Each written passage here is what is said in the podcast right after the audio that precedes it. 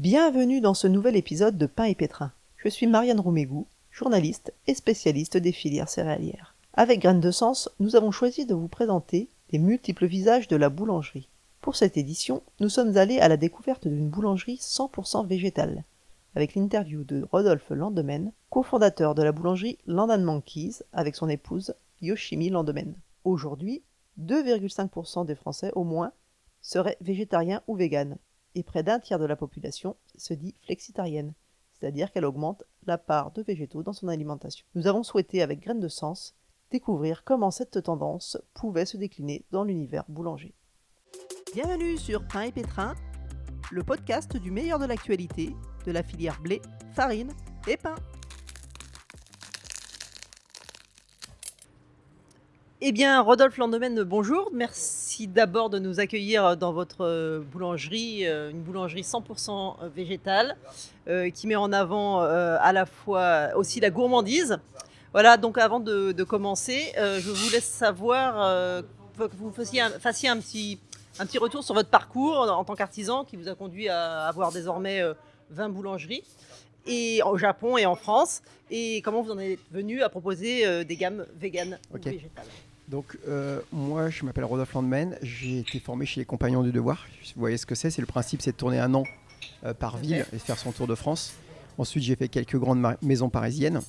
Euh, et puis après, je me suis installé assez jeune, j'avais 27-28 ans, où j'ai ouvert ma première boulangerie rue de Clichy dans le 9e arrondissement. Et puis après, le réseau a grandi. Maintenant, il y a une vingtaine d'établissements, comme vous l'avez dit, à Paris et au Japon. On est à peu près 300 dans le groupe. Et puis, euh, il y a 5-6 ans, euh, on a commencé à incrémenter des offres végétariennes et ensuite végétaliennes au sein de Maison Landemain qui ont bien marché. D'abord sur l'offre salée, ensuite sur l'offre sucrée.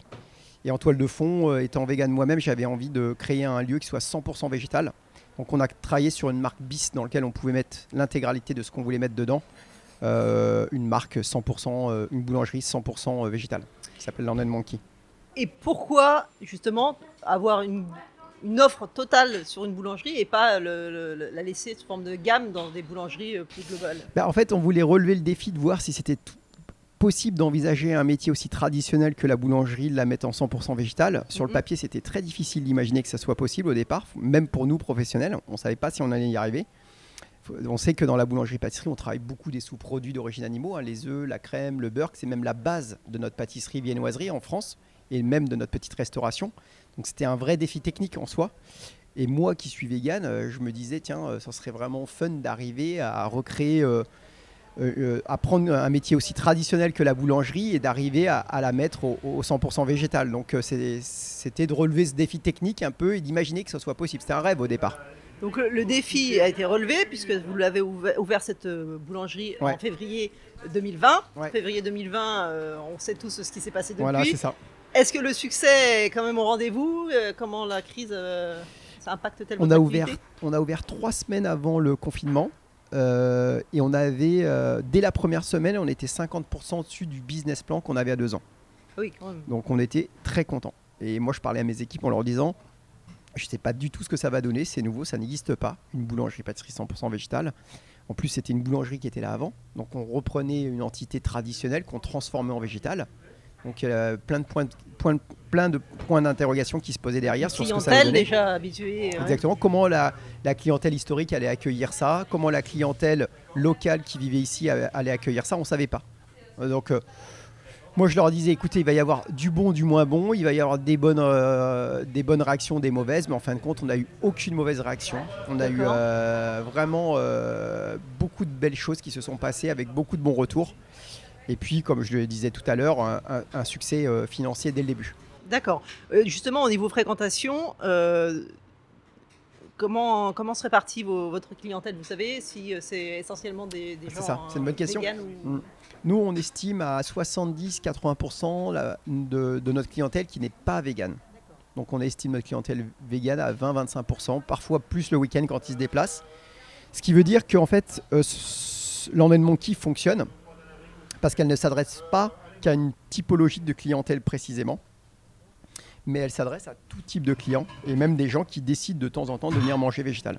Voilà, donc les fameux flexitariens qui décident de, enfin, qui se sont habitués davantage aux, légumes, Ouais. aux légumineuses, etc. Complètement. Flexitarien, mais en plus, euh, en vérité, euh, la boulangerie, c'est un, un chaland qui est local. On vient à la boulangerie parce qu'elle est proche. D'accord. Donc on s'adressait surtout, j'ai envie de dire, à cette typologie de clients, ceux qui habitaient autour et qui venaient sur leur chemin du retour de travail, etc., à la boulangerie. Et si eux, on n'était pas capable de les séduire, on aurait raté notre pari. Il fallait que eux euh, adhèrent au projet. Donc Paris, Paris réussi. Ouais, pari gagné. D'accord. Euh, donc on a dit effectivement que vous, vous, proposiez des- une- une- la même offre qu'une boulangerie classique. Ouais.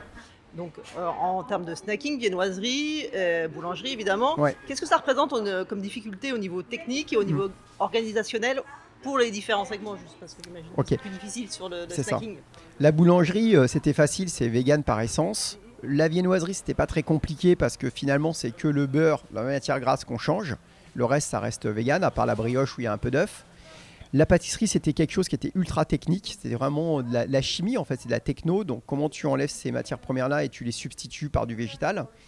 Et c'est vrai que c'est la partie euh, petite restauration salée qui était le plus difficile parce qu'il fallait recréer un univers gourmand et un univers gourmand qui ne se construise pas autour seulement de légumes. Donc il fallait retrouver un petit peu euh, ce qu'on a l'habitude de trouver dans une boulangerie, les marqueurs forts, c'est le jambon beurre, c'est le mixte, euh, c'est le thon, c'est le poulet, tous ces, tous ces euh, produits qu'on va, dans- qu'on va chercher dans une boulangerie classique et que nous, on ne pouvait pas proposer. Donc c'est là où on a fait un vrai travail de brainstorm, de recherche, où on s'est accoquiné avec des startups, on a cuisiné, euh, on a été audacieux et en fait, euh, on a gardé certains marqueurs assez forts. D'accord. Donc, euh, par exemple, euh, j'ai j'ai vu qu'il y avait euh, un sandwich euh, à- euh, au pâté, cornichon, Voilà. et c'est pas du pâté. Bah non, c'est un pâté végétal, bah c'est Ouais. ça. Et en fait, au lieu que ce soit bah, de la viande qu'on met dans notre hachoir pour pouvoir faire un pâté, bah, on va se servir d'autres ingrédients pour reproduire un pâté euh, 100% végétal. Et puis dans notre sandwich, on va mettre pareil du, un peu de moutarde, un peu d'oignon blanc, un peu de cornichon, de salade pour reproduire le classique sandwich au pâté euh, qui est euh, celui-ci 100% végétal. Quoi. Mais, et ça fonctionne. D'accord. Et oui, et les clients euh, en redemandent ou? Ouais, non, mais franchement, on a très très peu de désaffection. Euh, je veux dire désaffection, c'est-à-dire le client qui rentre, qui demande un sandwich au poulet, au pâté, et on lui explique qu'ici on est 100% végétal.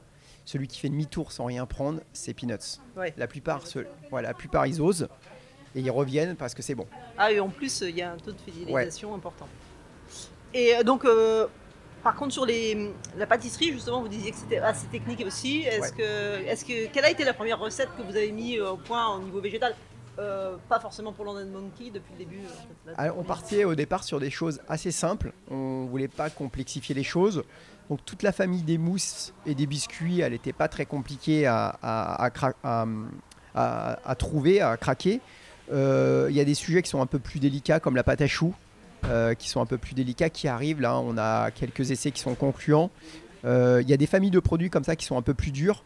Donc on a été sur des petits gâteaux d'abord classiques, dans lesquels on va faire une mousse euh, aux fruits, par exemple, qui sera euh, 100% végétale et un biscuit pareil. Donc on a été sur des choses très simples, gourmandes, mais qui sont pas que de la salade de fruits ou une mousse chocolat, qui sont un petit gâteau sophistiqué. D'accord. Et tout ça, vous le mettez au point dans votre euh, atelier euh, Exactement. On a une personne qu'on dédie à la recherche et développement.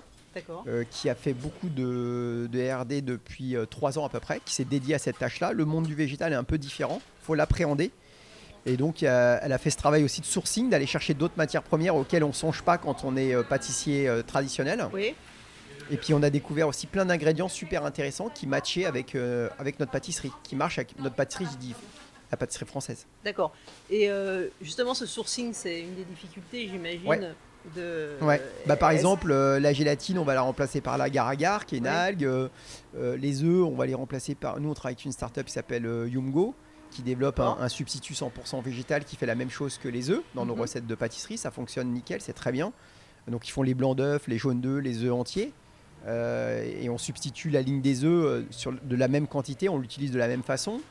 Le beurre d'origine animale, on a le beurre d'origine végétale. Les laits Mhm. De vache, on a 7 laits végétaux, lait de soja, lait d'amande, lait de riz, etc. Qui peuvent changer aussi le. Et qui le goût exactement, qui, ouais, c'est ça, qui changent un petit peu le, le goût, le produit, et qui finissent par arriver avec un produit un peu différent. Oui, une- le, le sourcing, donc vous, êtes aussi, euh, vous mettez un point d'honneur sur l'environnement, c'est Exactement. le côté land C'est ça. de Land and Monkeys. Ouais. Euh, Est-ce que tous ces produits dont vous parlez, vous arrivez à les Ouais. trouver à proximité euh Ouais, maxi, euh, maxi local, hein, c'est notre charte à nous. C'est euh, euh, même quand on a fait notre euh, recherche et développement sur la gamme de sucré, on n'est pas parti sur des parfums qui, ou dont on allait avoir besoin de fruits qui étaient à l'autre bout du monde. On va privilégier de la poire, des fruits rouges, de la pomme, bien sûr saisonnier, bio dans la mesure du possible. Nos farines sont 100% biologiques et du- de l'île de France. Les fruits et légumes sont, biologiques et de l'île de France. Euh, et dans nos parfums, dans, dans ce qu'on va proposer dans notre gamme, on va, on va, on va même pas privilégier, on va utiliser que des produits qui sont à minima national. On va pas aller chercher euh, de l'ananas, de la papaye, euh, des choses comme ça, ou par petites touches de temps en temps. Ok. Et, et par exemple pour le soja, vous.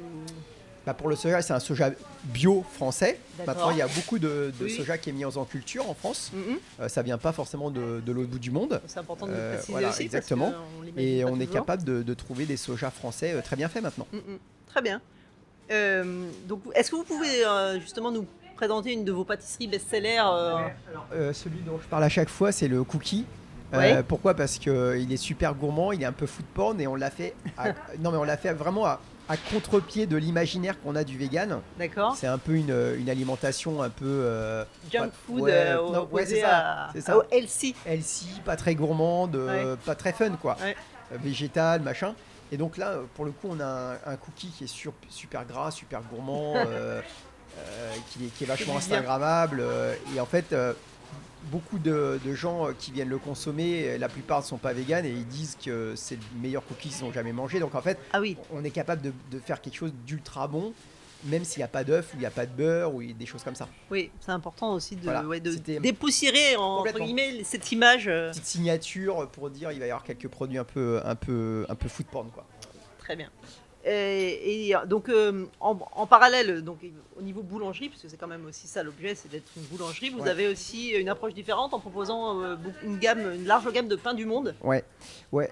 Alors, tant qu'à disrupter, autant aller plus loin. Et euh, comme cette, gamme, cette marque-là, elle a vocation à vivre à l'international, j'en suis convaincu, euh, parce que personne dans le monde nous attend, nous Français, à être capable d'apprivoiser le monde du végétal et de le mettre à la sauce française, ou l'inverse, de prendre la gastronomie française et de la mettre à la sauce végétale.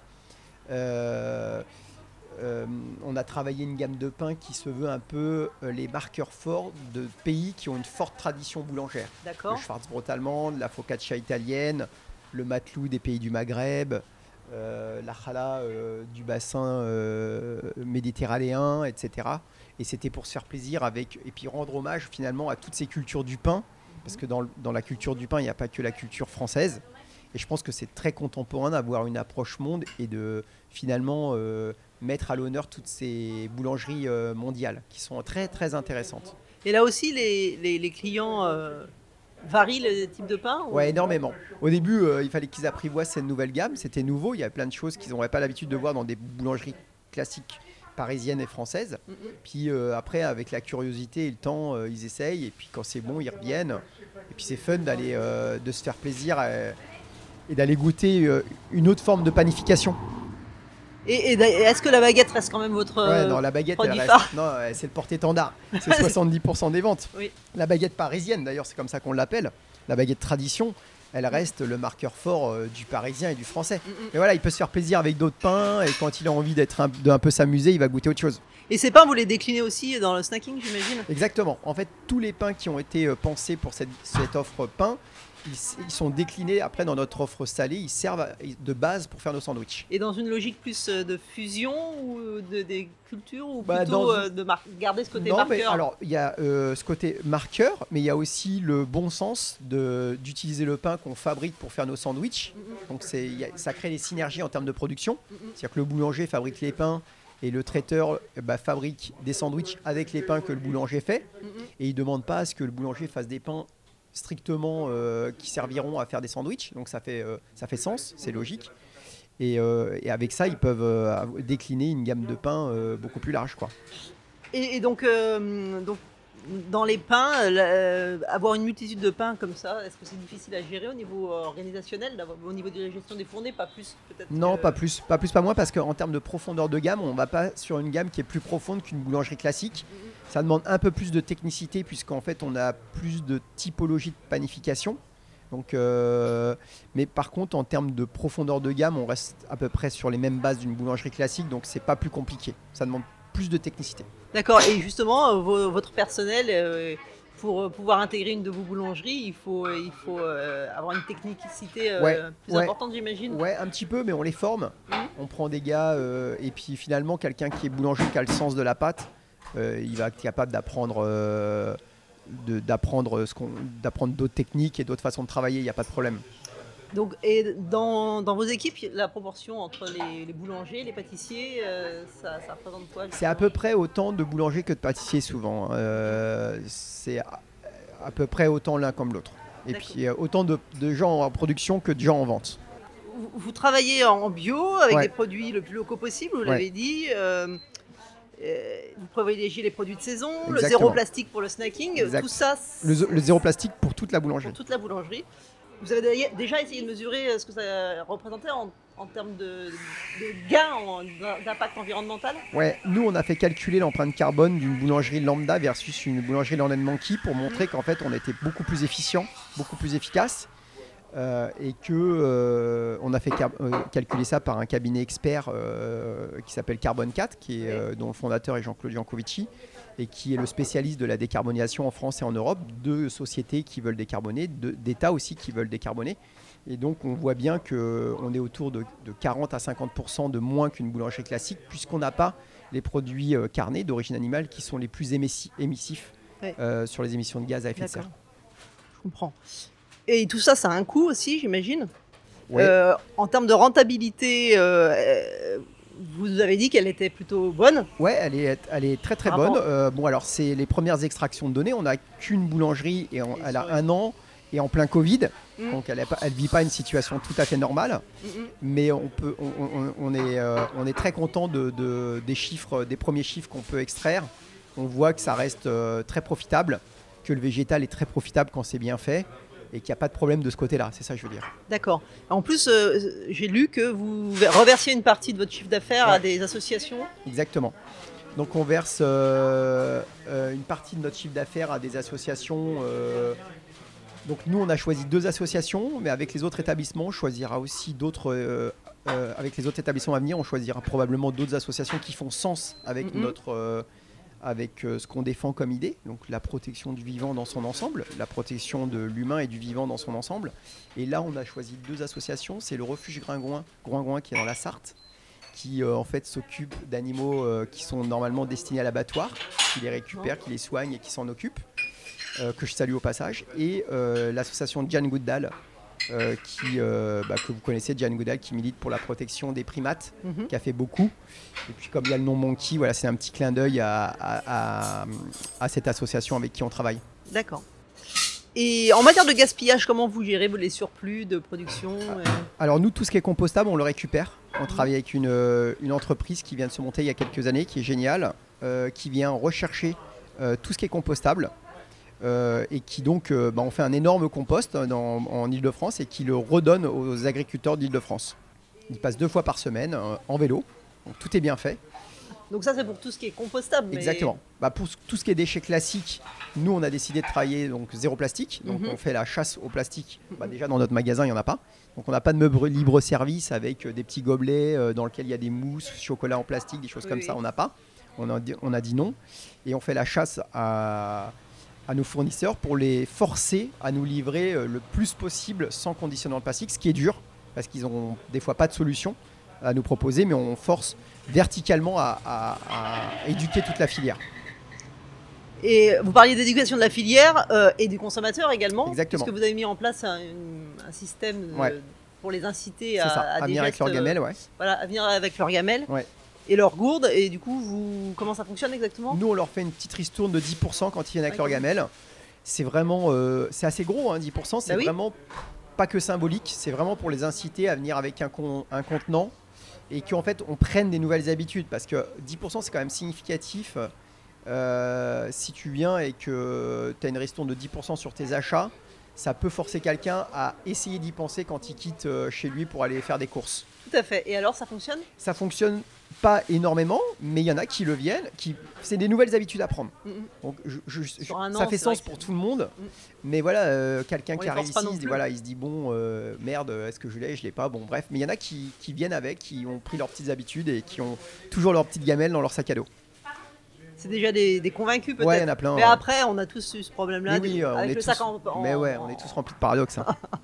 en tissu. c'est ça. Voilà. Euh, donc, euh, le succès apparemment est au rendez-vous. Ouais. Vous êtes content. On est il y très a contents. de Nouvelles opportunités d'ouverture euh, en Ouais. perspective. Ouais, alors À euh, l'international aussi. à l'international aussi, ouais. Donc euh, on va constituer un petit réseau parisien. On ouvre euh, trois autres établissements parisiens. Il y en a Mhm. deux qui sont en travaux, qui ouvrent courant avril. Euh, une qui sera dans le 14e arrondissement et une qui sera dans le 11e près du Père-Lachaise.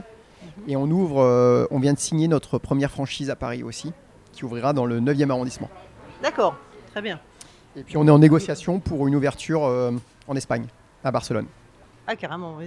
Et ailleurs en France? Si, si, on, on est. euh, En fait, il y a beaucoup d'émulation autour de Land Monkey. C'est juste qu'en fait, la condition fait qu'en ce moment, ça ralentit pas mal de choses. Euh, tout le monde a envie que cette pandémie qui nous frappe se termine pour pouvoir continuer à, à reprendre une vie normale. Et en fait, les initiatives sont, par- les initiatives sont parfois un petit peu euh, repoussées en attendant d'avoir un petit peu de visibilité sur le futur. Oui, on est tous euh, Normal, dans on cette est tous euh, situation-là. livrés à la même, à la même Euh, enseigne. donc, quel bilan vous tirez à titre personnel de, de cette aventure à, cette étape-là Ouais. Et est-ce que vous vous voyez comme un pionnier justement ou... Ouais, c'est fait pour. En fait, c'était vraiment pour. euh, Pionnier, c'est un peu le terme, c'est de ne pas avoir peur d'entreprendre autour du végétal. Mhm. Et il faut qu'il y en ait qui défrichent et d'autres qui suivent et de montrer qu'on peut créer de la valeur, que c'est pas une mode, que c'est pas une Mhm. tendance court-termiste, mais une tendance de fond. Que quand les choses sont bien faites et gourmandes et bonnes, bah, on séduit pas qu'une population euh, végane ou veggie, ou flexi, on, on- on- on- on séduit tout le monde Mhm. que ça peut être cool de manger vegan, c'est ce qu'on a voulu faire, gourmand et cool, et que oui, euh, on veut montrer hum, qu'il faut être audacieux et créatif dans tous les domaines de la gastronomie, et que ce c'est pas incompatible avec les vieilles, enfin avec la, tradition culinaire de tous ces vieux pays entre guillemets, je mets vieux pays entre guillemets, qui ont une tradition culinaire très, très vieille, très forte, et qui peuvent pas imaginer qu'on puisse plugger à l'intérieur des initiatives euh, végétales comme on l'a fait. Donc euh, voilà, c'est pour dire, vous voyez, quand on est créatif, quand on est audacieux, quand on ose, eh ben, on est capable de, de, de, de faire changer les habitudes des gens. C'est vraiment votre objectif. Ben, en tout cas, euh, euh, vous nous parliez aussi tout à l'heure euh, d'autres initiatives que vous avez Ouais. pour aller en sens de, de préservation de l'environnement. C'est Ouais. que vous avez investi dans des terres. Ouais, c'est ça. vous pouvez nous en dire plus? Ouais, à côté de ça, nous, enfin moi j'ai, je travaille avec euh, une association qui s'appelle l'ASPAS, avec euh, Madeleine qui, la gère, qui la gère très bien, et euh, j'ai été très marqué par le, travail de Gilbert Cochet, qui parlait de réensauvager la France. Et à ce titre-là, j'ai acheté pas loin de 200 hectares en Normandie, que ça s'appelle du rewilding. Réensauvager, c'est recréer les écosystèmes. Parce que finalement, c'est le fait qu'on ait morcelé ces écosystèmes qui font qu'il y a un effondrement de la biodiversité. C'est pas le réchauffement climatique comme beaucoup le croient, mais c'est juste qu'en fait, les animaux n'ont plus la place des endroits tranquilles pour pouvoir mener leur vie et se reproduire. Donc ça participe à recréer ces écosystèmes-là, laisser la nature faire. Et euh, la nature qui est très résiliente euh, fait ce qu'elle a à faire, c'est-à-dire que elle revient, elle revit et la vie rejaillit. Quoi. Donc euh, ça, ça rejoint par trait d'union l'ensemble de notre combat qui est autour de la protection du vivant dans son ensemble. une belle, une belle conclusion. Donc je vous remercie beaucoup en Merci tout cas beaucoup. Pour votre témoignage et j'espère que ça motivera euh, des- professionnels. Euh, Est-ce que vous auriez un professionnel euh, en tête à nous recommander euh, qui, qui sort du lot ou qui fait des choses qui vous, qui vous motivent, Ouais. vous inspirent? Bah, dans la continuité de ce que je trouve que nous on a fait en reprenant un vieux métier et en le mettant à la sauce contemporaine 21e siècle, euh, 100% végétal, etc. Il y a eu un, un très beau travail que je salue dans l'hôtellerie d'un hôtel dans le 9e qui s'appelle euh, Hoy, il me semble, hôtel Hoy, il me semble, H-O-Y-E, qui est rue des Martyrs et qui est un hôtel euh, pareil euh, euh, qui propose une cuisine 100% végétale avec des cours de yoga, tout ça, et en fait qui est rénové vraiment très trendy, très cool, très agréable, avec une vraie gastronomie, vous voyez, ce qu'on a envie de retrouver quand on est vegan, des endroits comme ça un peu stylés, classe, cool. Et je trouve qu'ils ont fait un énorme travail qui est très intéressant dans un autre domaine qui n'est pas le mien, qui est celui de l'hôtellerie, que je salue et avec qui on travaille. Euh, et voilà, je trouve que, que, que c'est très réussi. Et encore une fois, ça prouve qu'il y a, euh, que c'est que le début. C'est que les prémices de ce qui peut se passer autour de- d'entreprendre et entreprendre différemment autour de ces valeurs-là. Très bien. Eh bien, je vous remercie beaucoup, Merci beaucoup. de nous avoir accueillis. Merci à vous. Rodolphe, encore une fois, un grand merci pour ton accueil et d'avoir accepté de participer à notre podcast Pain et Pétrin. Merci à vous aussi de nous avoir écoutés. Si ce numéro vous a plu, euh, n'hésitez pas à nous mettre 5 étoiles sur Apple Podcast pour donner un coup de pouce à votre podcast préféré. A très bientôt pour un nouvel épisode qui sera cette fois consacré à l'univers meunier. À très bientôt.